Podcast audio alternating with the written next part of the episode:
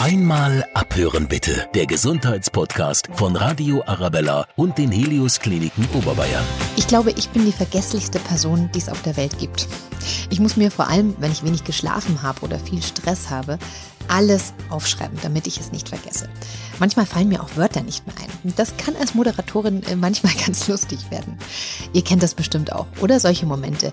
Ihr steht zum Beispiel vom Sofa auf, geht in die Küche oder in den Keller und wenn ihr dort ankommt, wisst ihr nicht mehr, was ihr holen wolltet. Ist das normal? Wie viel vergessen ist okay? Was, wenn die Mama oder der Opa vergisst, wer ich bin? Wie geht man damit um? Und was spielt Musik für eine Rolle im Kampf gegen die Volkskrankheit Demenz? Alles in unserer neuen Folge. Ich bin Steffi Schaller. Schön, dass ihr heute wieder reinhört in Vergiss mein nicht, die Angst vor der Demenz. Ich freue mich über meine beiden Gesprächspartner, Dr. Björn Jonsson, Chefarzt der Geriatrie und Irmgard David, Neuropsychologin der Helios Amper Klinik in Indersdorf. Herzlichen Dank an Sie beide, dass Sie sich heute die Zeit nehmen für mich. Gerne. Sehr gerne. Wenn man so eine Situation erlebt im Alltag, man geht in den Keller, oben wusste man noch genau, was man wollte und unten angekommen ist es weg. Ist das denn schon ein Grund, sich Sorgen zu machen? Also ich glaube, die Situation kennt jeder von uns, dass man im Keller steht und nicht mehr rückwärts weiß. Ich glaube, das ist noch kein Grund, sich Sorgen zu machen. Ähm, ein Grund, sich Sorgen zu machen, ist vielleicht, wenn es wirklich sehr, sehr häufig vorkommt, wenn es den Alltag erheblich behindert. Ähm, ein gewisses Vergessen im Alltag ist vor allem auch mit zunehmendem Alter völlig normal. Im Alter verändert sich einfach die kognitive Leistungsfähigkeit und es darf auch sein. Aber natürlich, wenn man Sorge hat, kann man das einfach ähm, ärztlich überprüfen lassen. Es geht vor allem um den Unterschied zwischen dem normalen Altern und Auffälligkeiten und mhm. dass man Dinge vergisst, gelegentlich vergisst. Das ist normal. Bei Demenzkranken ist das häufig. Das Wiederfinden ist im Alltag ja normal. Die Brille liegt am Nachttischkästchen, die Fernbedienung an den üblichen Orten. Ja. Aber bei Demenzkranken sehen wir das Verlegen an unüblichen Orten. Die Brille liegt eben bei Demenzkranken mal im Kühlschrank. Und mhm. Demenzkranke vergessen nicht Einzelheiten. Wie heißt nochmal der neue Nachbar und was wollte ich im Keller? Nein, sie vergessen ganze Erlebnisse mhm. Begebenheiten, Events wie Weihnachten, wirklich wichtige Dinge, die wir alle sonst im Blick haben. Und Demenzkranke erinnern sich selten. Der normale Mensch im Alter, der erinnert sich durchaus noch. Es fällt einem später eben wieder ein. Oder man benutzt eine Merkhilfe, einen, einen Merkzettel beim Einkaufen Insbesondere Ehemänner brauchen das natürlich eh, aber äh, letzten Oder auch Endes die eine oder andere Ehefrau, da gehöre ich dazu.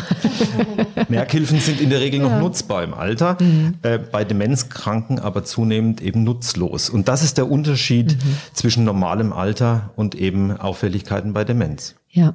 Ich möchte einmal ganz kurz noch Rolle rückwärts machen ähm, zur, zum Thema Vergesslichkeit, denn es ist ja auch nicht nur schlecht, zu vergessen, sondern es hat ja auch einen, äh, einen Sinn, einen, einen, einen gesundheitlichen Sinn, dass wir Dinge vergessen, nicht wahr? Also wenn Sie sich vorstellen, Sie würden sich alles merken, was Ihnen den ganzen Tag über begegnet, also jeder Mensch, der Ihnen begegnet, wenn Sie sich merken würden, wer in der U-Bahn hinten, links, vorne, rechts von Ihnen sitzt, ähm, das ist ja einfach total unnötig. Also unser Gehirn hat ja auch so eine Filterfunktion, wo es entscheidet, welche Reize von außen dürfen rein und welche bleiben draußen. Ne? Wir haben ja auch so einen Türsteher, der da schon dafür sorgt, äh, dass nicht zu viel unnütze Dinge bei uns im Kopf landen. Und ähm, es ist auch ja, wie gesagt, wichtig, nicht alles im Kopf haben zu müssen. Wobei man natürlich sagt, unser Gehirn hat eine unermessliche, unendliche Speicherkapazität. Na, aber das heißt nicht, dass alles immer zur Verfügung stehen muss. Das kann auch irgendwo auf der Festplatte ganz hinten abgelegt werden. 1,6 Millionen Menschen sind äh, tatsächlich an einer Demenz erkrankt. Da würde ich gerne ähm, die Definition machen. Was ist Demenz und was ist Alzheimer? Also Alzheimer ist eine Demenzform. Das heißt, die Demenz ist sozusagen der Oberbegriff. Alzheimer gilt als die häufigste Demenzform und das ist, denke ich, die, die man landläufig so kennt. Ne? Es sind die Menschen, die alles vergessen, die sich verlaufen, so stellt man sich's vor. Aber es gibt auch andere Demenzformen, zum Beispiel eine frontotemporale Demenz, wo eher Veränderungen des Sozialverhaltens und Auffälligkeiten der Persönlichkeit im Vordergrund stehen, wo zum Beispiel die Vergesslichkeit jetzt ähm, gar keine Rolle spielt. Mhm. Und das kann durchaus auch schon in jüngeren Jahren auftreten. Wir assoziieren ja Demenzerkrankungen immer mit Alter und Vergesslichkeit.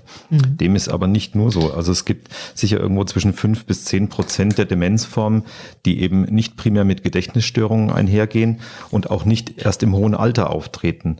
Und das darf man nicht unterschätzen. Vor allem, wenn man sich vorstellt, ähm, wenn jemand im Alter von 40 irgendwie plötzlich seltsam wird, dann denkt man natürlich auch nicht als allererstes an eine Demenz. Ne? Da mhm, wird man natürlich. sicherlich erstmal andere Hypothesen haben. Aber bei der frontotemporalen Demenz ist es tatsächlich so, dass zwei Drittel der Betroffenen zwischen 40 und 60 Jahre alt sind. Aber auch zum Beispiel eine Alzheimer-Erkrankung kann durchaus auch in jüngeren Jahren auftreten. Es stelle ich mir unglaublich schwierig vor, auch als Arzt so etwas zu diagnostizieren. Wie ist das denn, wenn tatsächlich die Diagnose dann gestellt ist? Es ist tatsächlich eine Demenz schon eine Situation, die nicht, nicht einfach ist. Also gerade für, für die Kinder, die dann merken, die Mama und der Papa erkennen mich nicht mehr. Was, was erleben Sie da in Ihrem Alltag? Das ist schon etwas sehr Berührendes auch. Hm. Dieses Thema mit, äh, dass das Angehörige nicht mehr erkannt werden, das ist natürlich häufig schon eher in einem späteren Stadium. Und ähm, im späteren Verlauf kann es einfach tatsächlich so sein, dass der Mensch mit Demenz sich mm, in einer anderen Realität befindet. Viele Menschen mit Demenz haben das Gefühl, sie stehen noch im Arbeitsleben oder sie haben kleine Kinder zu Hause, die sie versorgen müssen. Und daraus erklärt sich das häufig auch, wenn äh, diese Menschen die Angehörigen nicht mehr wiedererkennen, weil die einfach aus der Zeit gefallen sind. Also sie haben keine Vorstellung davon, dass sie vielleicht jetzt eine 40-jährige Tochter haben, weil sie sind ja selber 40 Jahre alt und haben zu Hause kleine Kinder. Da hilft es nur, sich als Angehöriger immer wieder klar zu machen, dass die emotionale Verbindung deswegen nicht verloren gegangen ist, sondern dass man nur als äußerer Mensch, der man in dem Moment ist, nicht wiedererkannt wird. Ja. Heißt das dann tatsächlich im Umkehrschluss auch, dass die Liebe nicht verloren geht? So, ja. Das ist insbesondere so, weil man muss sagen, ein Mensch mit Demenz, der vergisst vielleicht ganz viel inhaltsmäßig. Er weiß vielleicht nicht mehr, was vor zwei Minuten war. Aber die Emotionen, die bleiben ja auch bei Demenz bis zum Ende erhalten und kommen sogar immer noch mehr an die Oberfläche. Es passiert Ihnen ja auch regelmäßig, dass der Patient, mit dem Sie gerade gesprochen hatten, äh, Sie einen Moment später schon nicht mehr erkennt oder nicht mehr weiß, wer Sie sind. Ja, man guckt durchaus oft in große Augen, die einen erstaunt anblicken. Mhm. Ja, und dann hilft es, dass man nett lächelt und nochmal von vorne anfängt ich sag mal, man muss durch die Brille dieses Menschen schauen und dann wird einem auch immer der Zugang gelingen. Diesen Menschen einfach so nehmen, wie er ist. Er kann nichts dafür und wir können uns auf seine Welt einlassen, er sich nicht auf unsere und man muss auch nicht immer Recht haben. und ähm, ich, ich behaupte zum Beispiel auch, dass wir in äh, fünf bis zehn Jahren ziemlich viele Menschen haben werden, die im rosa Bademantel zum Bäcker gehen. Und da muss man sich dann fragen, warum eigentlich nicht? Wir haben in Deutschland zu viele Normen und ähm, es muss alles immer normal sein. Aber bei Demenzkranken ist eben das Leben nicht mehr immer normal. Und das muss man einfach auch akzeptieren und das kann man auch gut.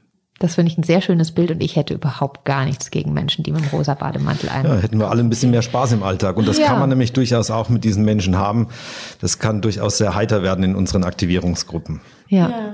Ähm, da ganz kurz darauf einzugehen habe ich auch gelesen, dass tatsächlich ähm, wir doppelt so viele Demenzkranke haben werden in ein paar Jahren. Ist es denn so? Ich nenne es immer ein geriatrischer Tsunami, der eigentlich schon äh, über uns schwebt, die Welle rollt. Und mhm. ähm, bis zum Jahr 2050 geht man von bis zu drei Millionen Demenzkranken in Deutschland aus. Stand jetzt haben wir 1,6 Millionen. Und ja, es kommt also mehr oder weniger zu einer Verdopplung. Warum? Ja, weil wir einfach älter werden. Das ist der Hauptgrund. Und ähm, man darf es auch nicht verteufeln. Wir haben ja auch zehn mehr gute Jahre in der Rente. Und insofern sehen wir das hier nicht nur als Nachteil, sondern einfach als Alterserscheinung, die irgendwo mit dazugehört. Aber natürlich ist die Zahl von drei Millionen ist eine sehr große Zahl und wir müssen unsere Versorgungsangebote entsprechend ausrichten danach. Ja. Und diese Menschen müssen in der Gesellschaft gehalten werden. Mhm. Und wir müssen in vielen Bereichen umdenken. Es bringt nichts, wenn ein Mensch vergisst, im Supermarkt zu bezahlen, dass man ihm einen Strafzettel gibt, sondern man muss ihm helfen, dass er lernt zu bezahlen oder er muss Hilfestellungen bekommen. Ja, da hoffen wir natürlich jetzt auch, dass sich da was tut. Kann man denn auch als Einzelner da was machen? Oder ist immer so das Argument, was soll ich tun, wenn die Politik nichts tut? Ne? Wenn man weiß, dass drei Viertel der Demenzpatienten zu Hause betreut werden, dann muss eigentlich jeder irgendjemanden in der Nachbarschaft haben. Das hilft ja schon ungemein weiter, wenn, äh, wenn man es schafft, dass diese Menschen, die betroffen sind, in, in den Sportvereinen oder ähnlich ähm, drin bleiben können indem man das Umfeld sensibilisiert und vielleicht sollte er besser nicht mehr Auto fahren, also kann ihn doch jemand anderes abholen und jeder kann so einen kleinen Beitrag im Alltag leisten und das ist nicht so schwer, man muss es nur machen. Ja, und das, glaube ich, muss auch so ein bisschen aus der Tabu-Ecke raus. Das ist schon auch was, was ich immer wieder feststelle, sowohl in den Medien als auch im normalen Alltag. Man redet halt auch nicht so gerne darüber. Absolut. Ähm, es gibt viele alte Ehepaare, die die Defizite des anderen kaschieren es gehört in Deutschland, es ist nicht legitim, dass man Defizite öffentlich zeigt. Ähm, und wir sind ähm, wirklich bemüht, die Leute äh, zu sensibilisieren, die Defizite deutlich zu benennen, im Familien-, im Verwandtenkreis, in den Sportvereinen offen damit umzugehen. Und ähm, damit schafft man es zum einen Akzeptanz für diese Volkserkrankung und zum anderen eben auch diese Menschen im Leben zu halten, dass die sich nicht sozial zurückziehen und einsam werden, denn das verschlechtert die Prognose der Erkrankung. Okay. Die Diagnose ist, denke ich, mit sehr viel Scham verbunden und ich erinnere mich an eine Patientin, die eigentlich wirklich kaum betroffen war. Sie hatte so Beginn der Gedächtnisdefizite, aber bereits die haben dazu geführt, dass äh, sich die alte Dame fast nahezu vollständig isoliert hat weil sie eben nicht mehr draußen, wenn sie den Nachbarn begegnet ist, die Nachbarn beim Namen nennen konnte. Mhm. Und es war ihr so peinlich, dass sie lieber überhaupt gar nicht mehr vor die Tür gegangen ist. Oh Gott, das und passiert das mir heute regelmäßig. Das ist ganz traurig und das müssen Arme. wir einfach unbedingt vermeiden und die Menschen in der Gesellschaft halten, immer mitnehmen. Ja, also wir können alle was tun. Was kommt denn ähm, auf mich zu, wenn ich die Diagnose ähm, Alzheimer beziehungsweise Demenz bekomme? Welche Ausprägung kann die Krankheit tatsächlich haben? Also aus meiner äh, Erfahrung gesprochen, meine Oma, äh, meine Liebe, die hat dann tatsächlich so den, einem, dem einen oder anderen gesagt, das ist mir wieder klaut worden. Also das, wenn sie was verlegt hat, dann ist, war halt wieder irgendjemand ähm, im Haus und hat das ja. äh, geklaut. Ähm, wie geht man damit um? Also ich glaube, das ist ein ziemlicher Klassiker, den Sie da jetzt berichten. Der richtige Ansatz wäre, erstmal zu verstehen, zu trösten, anzuerkennen, no, das, das ist echt doof, dass dein Geldbeutel nicht mehr da ist. Mhm. Und dann auch anzubieten, vielleicht gemeinsam zu suchen. Ja. Eine falsche Verhaltensweise, die oft dann zutage kommt, ist, dass man versucht, denjenigen zu korrigieren, zu belehren, zu erziehen. Man verfällt in so eine Art ähm, Verhalten, wie man es Kindern gegenüber an den Tag legt. An Demenz erkrankte Menschen können das nicht mehr lernen. Kinder eben schon. Ja. Deswegen wird äh, das, sollte die Brille das nächste Mal erneut fehlen, wird sie für ihn wieder geklaut vorkommen. Und wenn, das müssen wir verstehen im Umgang mit diesen Patienten. Sonst machen wir was grundsätzlich falsch. Ja. Ist das vielleicht auch der wichtigste Tipp, den Sie an Angehörige weitergeben? Und was würden Sie ihnen grundsätzlich raten? Einer meiner wirklich harten Tipps, Aggressivität ist ein Zeichen von Überforderung. Dann hat man was falsch gemacht. Mhm. Und derjenige, der sein Verhalten muss, ist der pflegende Angehörige und nicht der Patient, denn er kann es nicht. Mhm. Ah, das heißt, das ist noch gar nicht mal nur immer die Krankheit, dass man, also das ist ja auch ein Klassiker oder zumindest ein Mythos, dass ähm, äh, demenzkranke Patienten immer aggressiv werden, verbal aggressiv oder auch handgreiflich werden, sondern das muss nicht immer sein, sondern dem kann man entgehen. Natürlich gibt es bestimmte Demenzformen, wo so aggressives Verhalten zur Demenz originär gehört durch die hirnorganische Veränderung. Das ist aber sicher nur ein geringer Prozentsatz. Mhm. Am allermeisten ist aggressives Verhalten oft ein Stück weit selbst gemacht, muss man sagen. Na, wenn Sie sich vorstellen, ähm, Sie geraten den ganzen Tag an Ihre Grenzen. Nichts klappt mehr so, wie Sie es gewohnt sind. Ständig sagt ihnen jemand, dass sie was falsch gemacht haben und schon wieder was vergessen haben. Würden sie dann nicht auch irgendwann aggressiv werden? Die einen werden aggressiv, die anderen werden depressiv. Mhm. Und beides wollen wir aber unbedingt verhindern, weil wenn ein Mensch mit Demenz auch noch depressiv wird, dann kann das dazu führen, dass die Demenz sich noch weiter verschlechtert. Mhm. Ich glaube, Angehörige haben, die sind ja oft so belastet und so unter Druck, weil das schon eine unfassbare Aufgabe ist, einen Menschen mit Demenz zu pflegen. Mhm. Aber ich glaube, wenn sie es schaffen, wirklich so in die Welt ein bisschen einzutauchen und von der eigenen Realität sich ein Stück weit zu entfernen, dann kann es auch leichter werden und es kann auch viel schöner werden. Ja. Das würde ich Sie gerne auch tatsächlich fragen. Tatsächlich demenzkranke Angehörige selbst pflegen, das Ganze übernehmen oder ist es vielleicht doch leichter, sich dann da Hilfe zu holen? Ich würde sagen, das ist sehr individuell. Es kommt sicherlich immer auch überhaupt auf das vorher bestehende Verhältnis an. Ähm, wenn jemand das nur aus Schuldgefühl macht, dann wird es sehr, sehr schwer, glaube ich. Aber auch so eine Konstellation, wenn man sich entschieden hat, Pflege in der Familie zu leisten, soll trotzdem nicht bedeuten, dass man alles alleine macht. Ganz häufig werden wir äh, mit der Aussage konfrontiert, dass das Hineingeben eines Betroffenen in eine Tagesstätte einem Abschieben gleichkommt. Und ähm, ich sage immer, das kann ja durchaus auch gleichbedeutend sein mit einem Vorenthalten schöner Erlebnisse in der Einrichtung. Denn wenn jemand nur, ich sag mal, zu Hause äh, betreut wird und dann einsam im Eck sitzt und ein paar Stunden Ansprache hat am Tag, heißt es noch nicht, dass das die goldene Lösung ist. Meine Mama war dann tatsächlich auch mit meiner Oma äh, in der Tagespflege und die hat das genossen, weil die dann Mundharmonika für alle gespielt hat, weil sie sich wieder erinnern ja, genau. konnte, genau. dass sie das früher viel gemacht hat und konnte das auch noch. Und die hatte da eine große Freude, den anderen Bewohnern da ein Ständchen zu spielen. Ja, ja so ist es. Und wie ja. Sie sagen, ähm, ähm, ist ein ganz schönes Beispiel mit der Mundharmonika, weil auch Demenzkranke haben ja noch vielfache Ressourcen. Gerade sowas, ne? Mundharmonika spielen, Klavier spielen, singen, ähm, oder auch Kindern was vorlesen. Die können ja auch noch so viel. Das ist das schönste Beispiel, ne? wenn dann die Mundharmonika erklingt und alle applaudieren. Äh, mhm. So viel Publikum hat man zu Hause wahrscheinlich nicht. Ja, richtig. Jetzt äh, kann ich euch verraten, wir führen unser Interview ja heute auch tatsächlich wie passend im Raum der Erinnerungen. Und hinter uns steht auch ein, ein altes Klavier, ein altes Radio, eine alte Schreibmaschine. Das heißt, da sind wir genau im Thema. Wahrscheinlich sind das auch Gegenstände, um die Erinnerung zu aktivieren und ähm, vielleicht auch Musik zu machen hier? Ja, absolut. Die ganzen Gegenstände hier, die sollen einfach Erzählanlässe schaffen. Das sind ja alles Gegenstände aus der früheren Zeit. Ähm, die frühen Erinnerungen, das sind ja die, an die sich Demenzkranke in der Regel gut erinnern können. Ne, so der erste Schultag und die Kindheit, das ist für die meisten Demenzkranken ja sehr präsent auch wenn sie nicht mehr wissen, was vor fünf Minuten war. Aber die alten Erinnerungen sind da. Das tut den Menschen mit Demenz unheimlich gut, weil sie merken, ich weiß ja noch was mhm. und ich bin ja noch der Experte und ich habe ja doch nicht alles vergessen.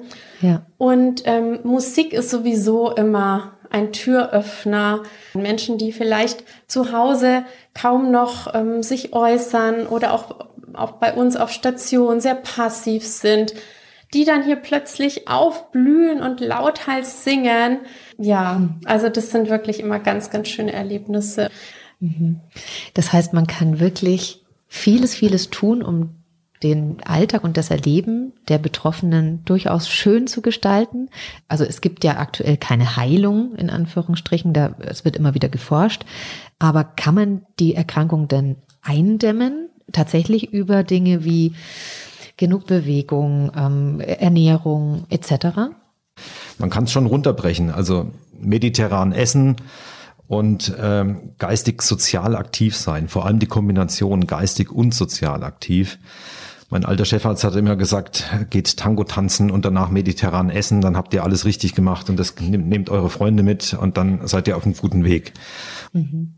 Jetzt sind wir tatsächlich mittendrin in diesem Mythen kann man ja, genau. dem Ganzen überhaupt etwas entgegensetzen, wenn ich mich jetzt vielleicht auch schon in jungen Jahren richtig verhalte. Also was uns tatsächlich vor allem beim Radio, also schier täglich begegnet, ist die Aussage, neue Studie beweist das. Kaffee, zu viel davon erhöhtes Risiko für Demenz oder zu wenig davon definitiv erhöhtes Risiko für Demenz. Was stimmt denn nun? Ähm, es wird über die Wirkung von Koffein tatsächlich diskutiert, ob es gegen diese krankhaften Eiweißablagerungen hilft. Da gibt es durchaus Anzeichen. Aber auch die, die positiven Botenstoffe wie das Serotonin wird vielleicht erhöht. Es gibt auch Vitamine im Kaffee, also gibt es wirklich viele Studien. Wenn Sie mich fragen, wie viele Tassen Kaffee sind jetzt wirklich gesund am Tag, dann würde ich sagen, irgendwo, naja, nach der Datenlage, die es im Moment gibt, so drei bis fünf Tassen gehen auf jeden Fall mal in Ordnung am Tag. Aber man darf es jetzt auch nicht als äh, Garantiefaktor umgekehrt nehmen, dass ich dann auch gefeit bin vor Demenzerkrankungen. Korrekt. Wenn ich unglücklich bin in meinem Beruf oder vielleicht einen Beruf habe, der mich geistig nicht fordert, fördere ich dadurch denn das Risiko?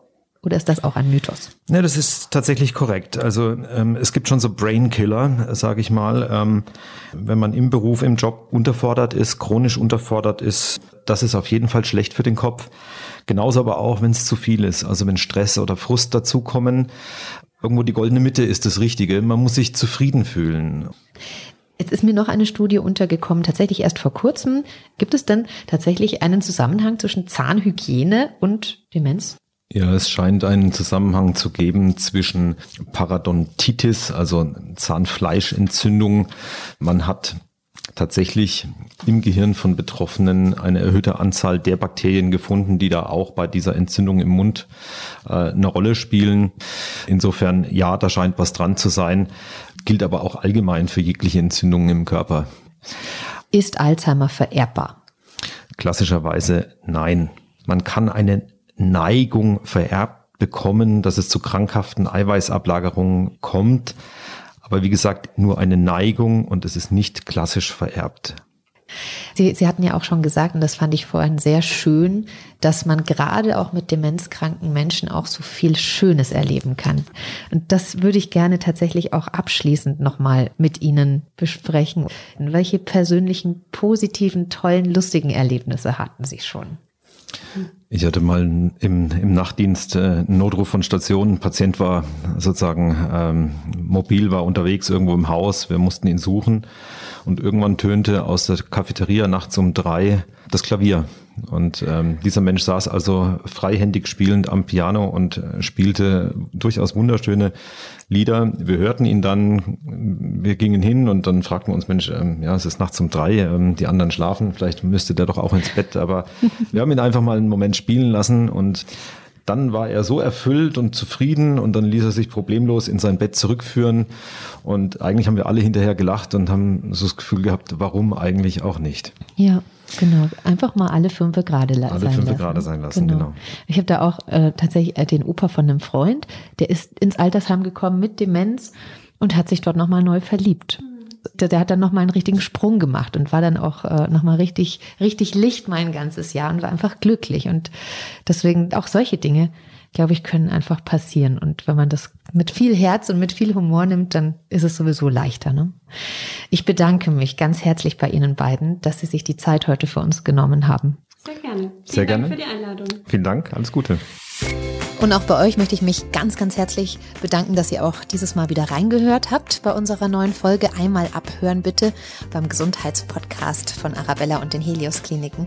Wenn es euch gefallen hat, lasst mir super gerne einen Kommentar da oder abonniert den Podcast, dann verpasst ihr auch keine neue Folge wie die in zwei Wochen. Das wird erstmal unsere letzte Folge sein und da geht es ganz spannend um Dr.